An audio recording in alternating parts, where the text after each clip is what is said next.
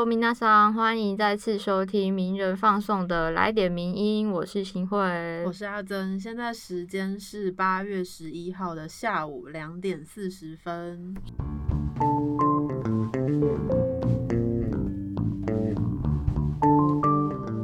是的，首先呢，这个礼拜是我们回公司上班全体，对全体，所以我们两个现在是在实体实体的中，聚聚会，没有到群聚，因为只有两个人。但公司群聚了吧？对啊，算是，所以大家都还是戴着口罩，然后吃饭，因为以前吃饭是有一个吃饭区，大家可以嗯围在一起。吃饭、聊天、休息，但是现在就是等于要都各自在自己的位置上面吃午餐，对，结果就变成午餐时间没有好好的休息，因为你还是对着你工作的那台电脑啊。对啊，就会想要去划一下，看一下流量对什么的。对，非常的困扰中。对，所以大家还是要好好午休哦。对，不要跟我们一样。而且同时，这个礼拜又遇到一件事，就是上个礼上周末东京奥运闭幕了嘛。对，然后阿珍身为这个狂热的奥运观众，竟然有一种无法收心的感觉，很像小朋友放完暑假，突然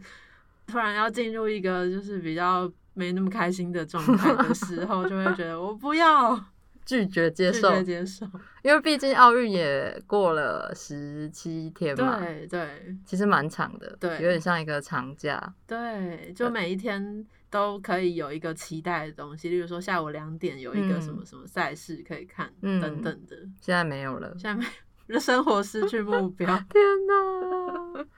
就我之前都会跟别人说，我看完，比如说去看演唱会结束，嗯会有那个废人症。对，会突然就是大家就会待在那个场地外面，不想要离开，嗯就在那边感受一下 这个氛围。嗯，但今年你也没有办法现场感受，对啊，然后就结束了。就突然结束了。对，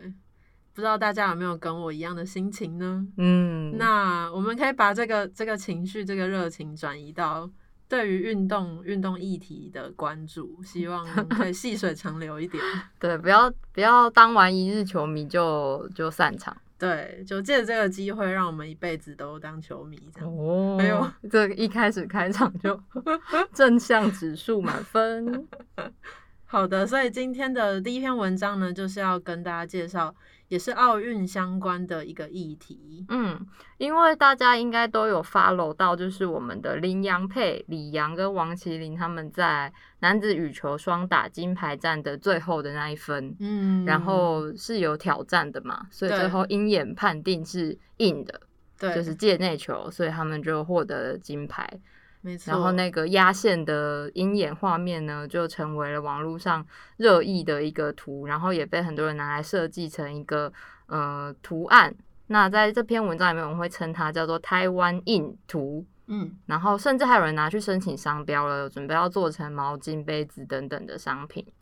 那呃，其实有人是认为说台湾不能被注册，也有人认为说台湾之光不能专用，所以这篇文章就是要简单的跟大家说明，究竟台湾印图能不能申请商标呢？是的，作者就是来自我们法律白话文运动的周义斌和鲁中汉他们写的这篇文章。台湾印羚羊配决胜点画面设计图能注册商标吗？那首先，我们可以先从这张图片的组合结构来看。这张台湾印图呢，它是由羽球场地、电脑模拟落点，也就是我们俗称的鹰眼，嗯以及还有一个元素是英文字台湾的这个设计字，也就是 T，把 T 跟羽球场的那个线结，合起来，这几个元素共同形成的这个组合图案。那以前智慧财产局他们就有曾经说明过，商标究竟能不能够使用地名呢？那他们的结论是，如果直接是用地名当做商标就不行，但是如果含有地名的商标，经过设计之后，整体具有识别性，就可能取得注册。对，所以就是说，如果你直接以台湾的这个英文字当做商标的话，可能嗯会因为欠缺识别性而不能注册。那就像我们前面有说，台湾印图是结合了羽球场，然后鹰眼画面跟它有重新设计过的字的一个组合设计图。所以换句话说，当台湾这个这个字样呢，只是整体商标的元素之一的时候，实物上大多是会允许注册的。而且事实上，如果我们在智慧财产局商标检索系统里面去输入看看台湾关键字的时候，大家可以输输看，嗯，其实可以发现，目前有非常多含有台湾字样的组合设计图已经被作为商标拿来使用了。对，大家真的可以去搜搜看，有些对设计蛮蛮有趣的。是的，什么样的设计风格都有。对对对对对。那所以我们这样看起来，台湾印图就可以注册了吗？其实还有别的问题，就是除了这个能不能使用地名之外，因为我们知道商标最重要的前提还是要有一个识别性嘛。因此，如果拿这个流行语来作为商标的话，比如说之前好像有人申请过要以顺时钟来当做商标，嗯，那可是，如果像这些类似的流行语来当成商标的话，一般消费者可能不会把它当成商标看待，只会觉得比较像是一个概念，因为你无法联想到背后代表的商品或服务，也不会联想到背后的商品提供者。也就是说，流行语会欠缺识别性而不能注册。嗯，所以如果依照同样的概念，这个台湾印图它可说是已经被一般大众广泛使用了，而且消费者只要看到台湾印图，都会直接联想到羚羊配夺金牌这这个这件事情。嗯，那智慧财产局可能就会认为台湾印图欠缺识别性，尤其是这种一瞬间爆红的流行语或流行图，在流行的浪头上去申请注册的话，其实成功的机会是比较低的。嗯，但是也是说，这个商标欠缺识别性的判断算是蛮浮动的。就是你嗯还是要考量各项因素，比如说你的图样设计方式，然后大众的使用方式跟流行程度来综合判断。而且流行的感受可能也会因人而异，也可能会因为时间过去之后，慢慢的淡化它的印象跟意义。那究竟要热门到什么程度，一般大众就无法把它当做商标看待呢？这部分其实也还需要有更多的案例累积才能来判断的。没错，那大家可能还是会好奇说，那这样到底有没有侵权的可能呢？依照商标法第三十条规定，商标图样如果侵害他人的著作权的话，而且经过判决确定的话，是不应准许注册的。所以接下来可以讨论的就是台湾印图有没有侵害他人的著作权。对，所以要讨论有没有侵害他人的著作权，那这个可能被侵害的人会是谁呢？首先，大家会想到的应该就是主办跟转播单位嘛。嗯，那赛事主办转播单位虽然是有转播这个羽球场地跟球的落点这样的影像画面，但因为体育实况转播是忠实呈现比赛过程，而且这样的镜头呈现是否具有原创性，其实是可以讨论的。嗯那又结合到羽球场地跟电脑模拟落点的鹰眼系统标示，其实也涉及到城市自动演算的结果。这个能不能算是一种创作呢？其实也有一点疑问。嗯，所以赛事主办或转播的单位可能就无法以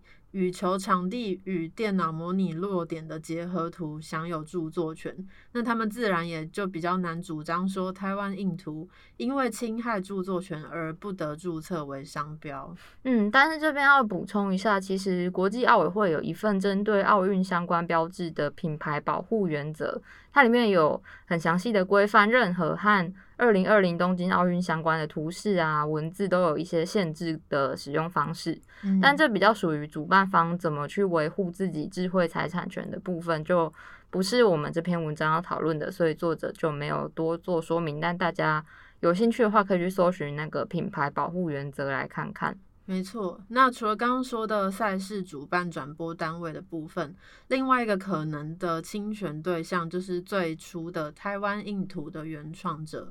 那如果商标申请人是直接取自他人的创作，也就是违法重制，或者是不当改作自他人创作，也就是违法改作的话，那它就可能构成所谓的抄袭。嗯，那最后的结论就是呢，其实之前有媒体报道说，台湾今年的奥运夺牌是写下历史新高嘛，那其实嗯也间接导致了商标案申请量创新高，就可能很多人就因此去申请很多相关的商标。那智慧财产局的收件到审理其实至少要四到五个月，所以他也估计这个台湾印图的申请案会在明年一月才审理。那不过在报道中呢，智慧财产局的官员有受访，他的态度来看，这个不通过的可能性其实还是蛮大的。嗯，所以其实还是要等到半年后这件事情才会有一个比较明确的的结果，所以也希望大家可以持续关注。那我们也会继续的帮大家 follow 这个事情。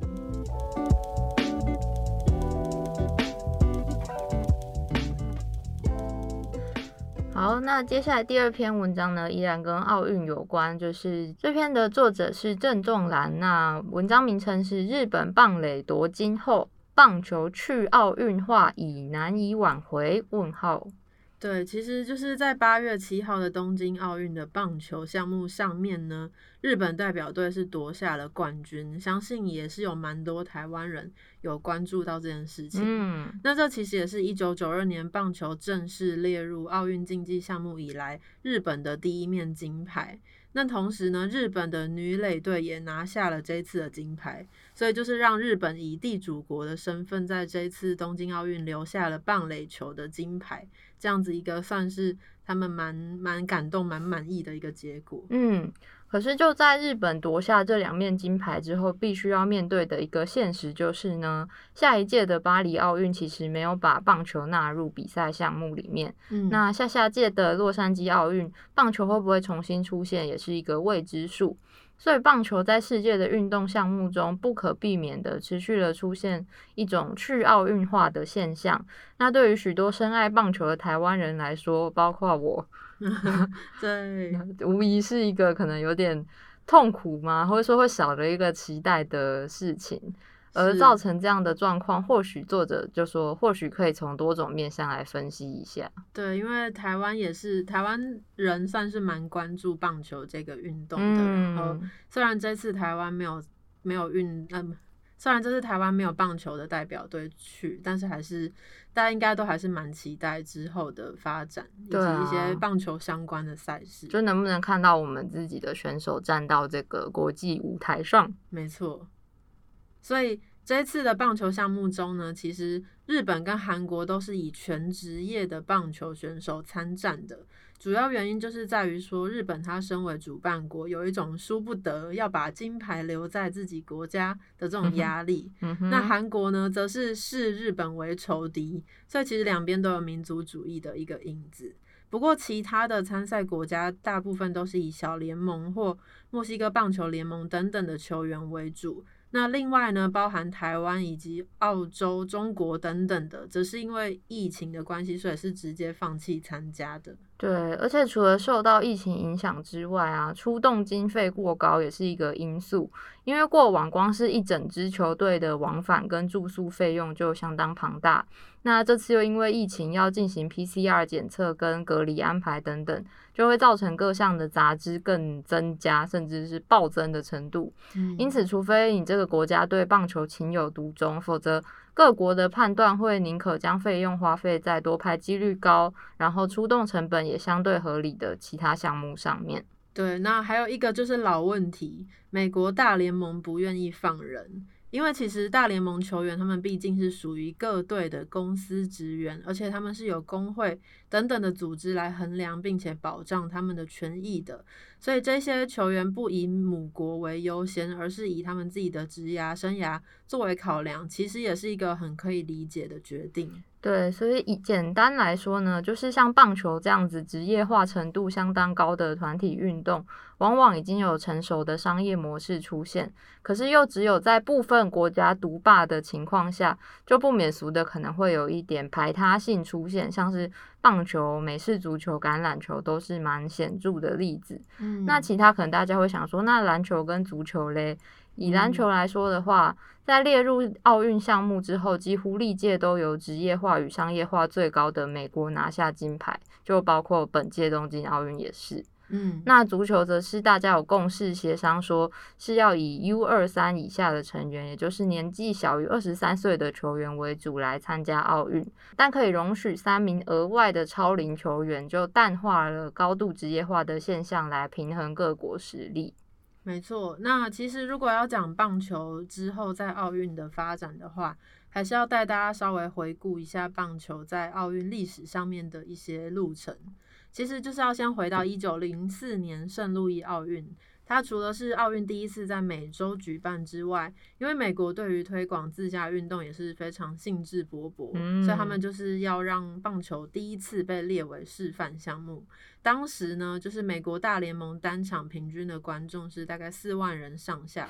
不过因也因为当时棒球职业化已经是行之有年了，所以大联盟其实对奥运也不太关心，所以最后当时的美国奥会是派了圣路易华盛顿大学的校队去参加表演赛。感觉有点随便诶，对啊，就是我派个校队去给你示范示对范这样就是有。参加就好了的对觉。，但相隔八年之后的一九一二年瑞典奥运呢，棒球又再度出现在表演赛的项目里面。可是当时的瑞典几乎没有人会棒球，因此当地城市的一个业业余棒球俱乐部就被 临时拉过去参战。那美国当时也没有选拔国家队，他们反而是从奥运的田径队里面嗯找一些会打棒球又自愿参赛的选手去比赛。结果最后美国还借了几位奥呃田径选手给瑞典当投手。对，结果最后怎样呢？最后美国的 田径选手以十三比三击败了瑞典的业余棒球俱乐部。瑞典表示，你你们是借了什么样的投手给我们？是不是故意的或什么的？就是瑞典当时真的太不会打棒球了。没错，就是其实不说的话，我自己也不知道原来有这么一段棒球在奥运里面的发展历史。嗯，那到了一九八四年的洛杉矶奥运之前呢，其实棒球都是有一次没一次的出现在示范项目中，直到一九九二年巴塞隆纳奥运正式有牌可领之后，棒球才真正列入竞技的殿堂。不过初期的比赛里面呢，各国都还是以社会人球队或是大学代表队为主，就是让竞技维持一个一定程度的水准。直到两千年雪梨奥运开放职业球员参赛之后，奥运的棒球才逐渐有了更高的可看性。对。然后其实也是在那之后，棒球才开也开始在世界几个国家开始活跃。但大家也要知道，其实之前的包括雅典奥运啊，还有北京奥运，棒球项目都面临到观众稀少的问题，就是其实大家没有那么想看棒球、欸，嗯而且那两届奥运的棒球场在比完赛后也拆除改建，完全没有被用于推广棒球运动。嗯，这可能是热爱棒球的台湾人比较难以想象的一个状况。真的，嗯，因为在台湾应该棒球是最最票房保证的一个运动吧。嗯哼哼，对，总之呢，作者认为说，日本在东京奥运棒垒夺金这件事情固然是值得庆贺的，但是对比日本的资源跟优势呢，其他国家其实是显得意意兴阑珊的。而且高度职业化也不太符合奥运既有的这种精神，就是竞技的公平性与和平性的这个精神。所以未来棒球出现在奥运项目的机会，只能说是越来越渺茫。嗯，这边作者有分享一个他之前的经验，就是他说嗯他之前在台湾进行十二强赛事的采访的时候，有碰过一位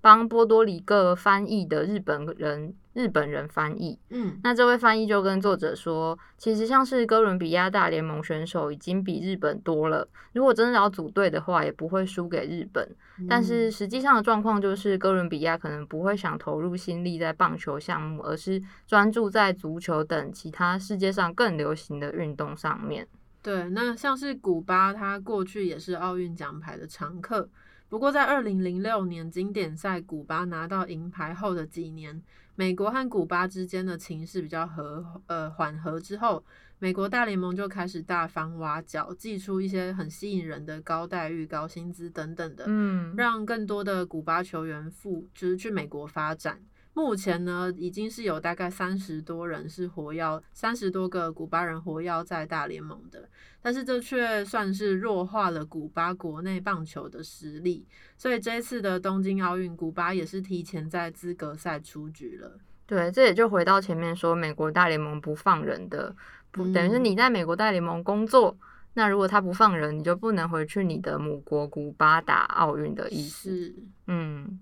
那最后呢，作者就是要讨论说，那棒球去奥运化到底是一件好事还是坏事吗？作者的结论是，其实每个国家在参加奥运上有不同的战略，我们很难去判断一个优劣。就像这次台湾棒球虽然不能在奥运出赛，但是其实我们也看到更多的运动项目，然后努力的运动员能被国民看见。那他就认为说，也许未来在奥运看见棒球的身影会越来越难，但其他项目的台湾优秀运动员呢，也会借由奥运更大放异彩。没错，其实就是因为的确这一次棒球没有参加奥运，可能大家一开始会想说，诶少了很多可看的，因为平常大家最关注的就是棒球，嗯，但是其实到现在大家都也发现说，其实这次奥运有越来越多人关注各式各样的棒球之外的运动赛事，所以其实棒球也不是唯一啦。嗯，我可以跟大家分享身为一个棒球迷的心得，嗯。就我平常喜欢看除了台湾棒球之外，还有职业网球，嗯。但是因为平常比如说台湾就是看中华职棒大联盟嘛，嗯，然后网球就是看一些大满贯赛，其实这些例行的比赛更好看，你几乎不用等四年等一个奥运来看他们的表现，这样。所以我其实还蛮同意作者的结论，就是你职业化有职业化的走向，那奥运就是维持他可能作者认为的那种公平竞技的精神，然后也让我们去关注到平常比较没有机会被观众看到的那一些运动项目，这样子。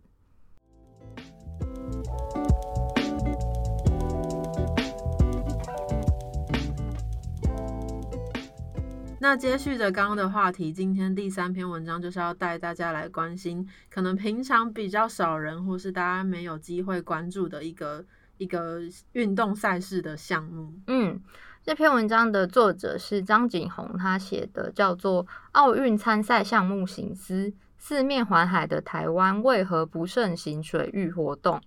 没错，因为今年的奥运其实获得了很多人的关注，不过这也暴露了台湾常年在水域项目的弱势和问题。因为其实奥运的比赛项目里面，田径跟游泳，因为它的奖牌很多，就是嗯项、项目很多，对，所以一直以来都是各国非常重视的一个战场。其中呢，游泳项目就有三十七项，自然水域项目包括蜻蜓啊、划船、帆船，还有冲浪等等的，总共是四十二项。那如果单纯计算计算跟水，只要接触到水有关的都纳进去的话呢，数量更是多达七十九项，总共是占奥运总比赛项目的百分之二十三。但是台湾选手的参赛比例是偏低的，这一次来讲的话，总共是只有七项，一共五个人具有参赛资格。对，所以这边作者就提出了一个问题，说台湾明明是个四面环海的海岛国家，然后也有很多溪流河川，但为什么水域活动发展却一直停滞不前呢？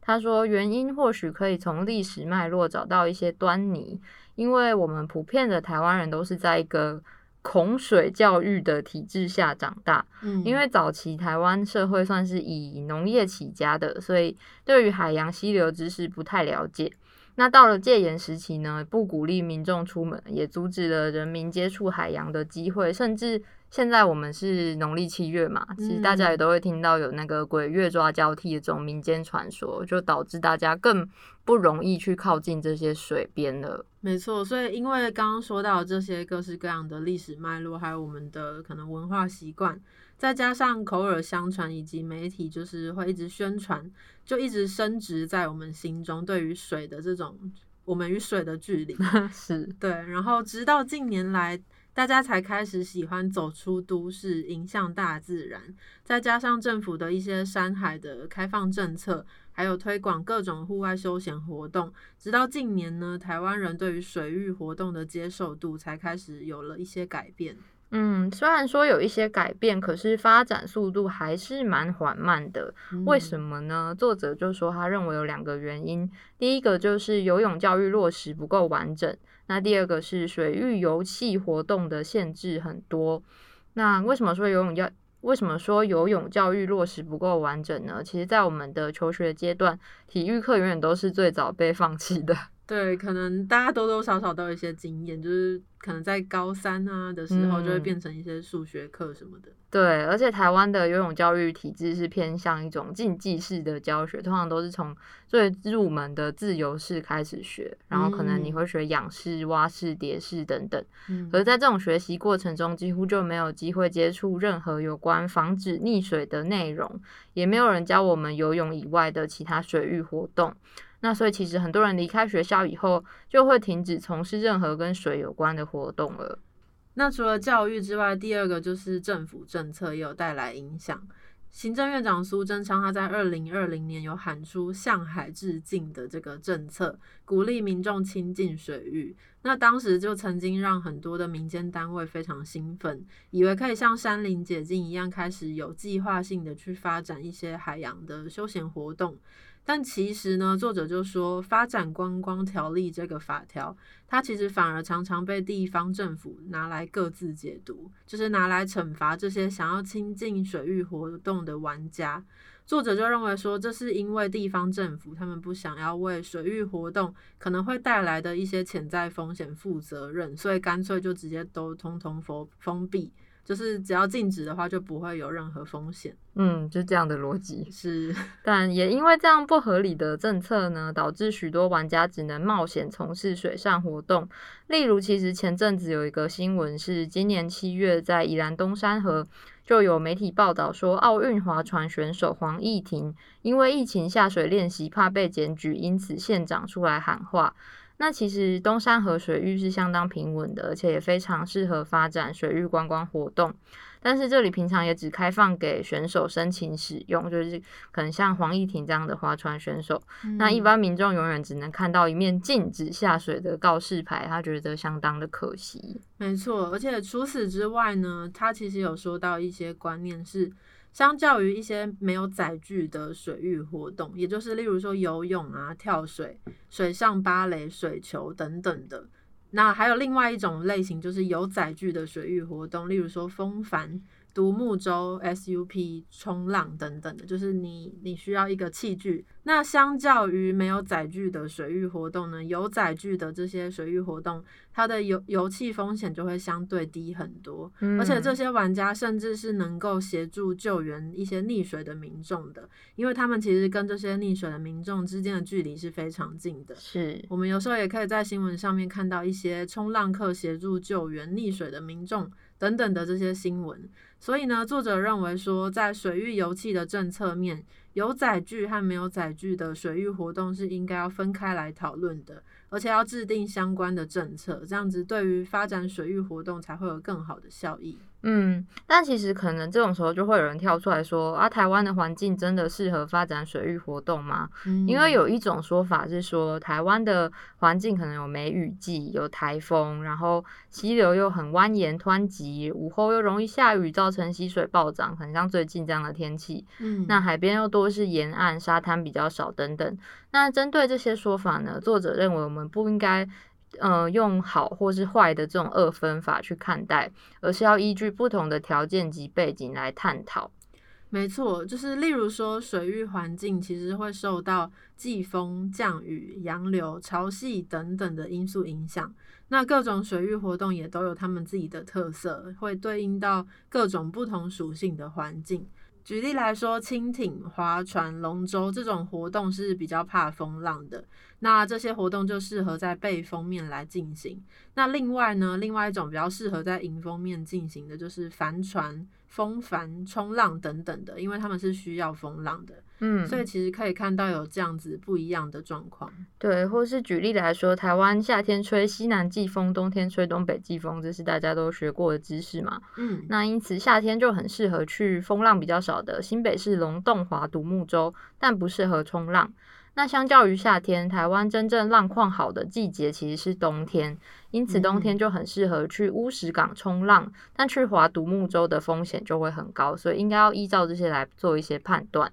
没错，也就是说，世界上其实本来就没有所谓绝对安全的水域，嗯，因为水域环境环境原本就是很复杂的。我们应该学会的是如何判读各种环境状况，然后去挑选适合从事的水域活动。而且甚至在很多高纬度国家，他们的冬天其实他们的水是会结冰的。所以作者认为说，相较之下，台湾的水域其实可以说是丰富又多元。但是无奈的就是在现行的呃游泳教育政策，以及台湾常年以来都习惯这种静一静比较不会有危险的这种文化，嗯，就扼杀了我们的水域活动的蓬勃发展。对，所以作者也希望说，借由这一次的东京奥运的各项运动，来让大家觉醒。嗯，破除我们对水域环境的恐惧，然后也期待说台湾有朝一日能够成为真正的水域活动大国，然后解除这些水域禁令，抛开我们的刻板印象。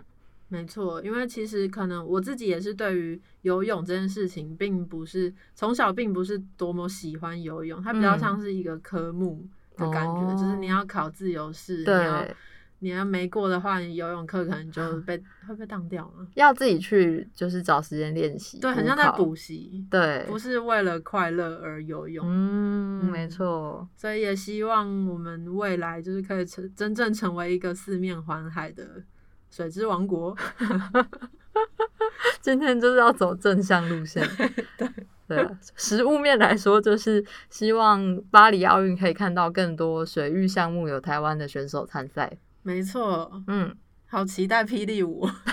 不禁讲到巴黎奥运就想到霹雳舞，不知道会不会有这个项目的选手参赛。毕竟我们也是有霹雳舞协会的会长，啊，也是一个非常有影响力的人。蓄势待发中。好的，那以上就是今天的来点名。我想可能奥运的主题也会差不多在这周告一个段落吧。没错，那虽然奥运已经告一段落了，但未来我们也会继续推出一些运动相关的议题，也希望嗯大家可以延续这股热情。对，继续关注我们台湾的比如运动政策也好啊，或者是选手们的个人故事等等，其实都非常的值得